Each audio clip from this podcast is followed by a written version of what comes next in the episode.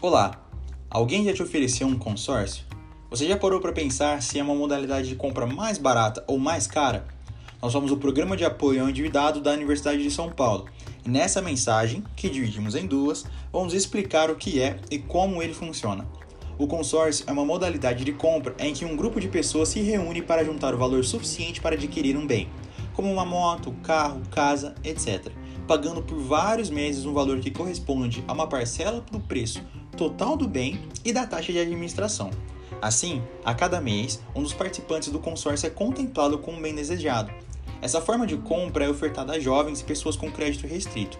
No entanto, ao contrário do que prometem, ele não é uma forma barata de adquirir um bem.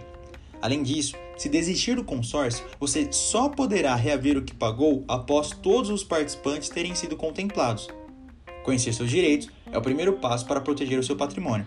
Evite o endividamento.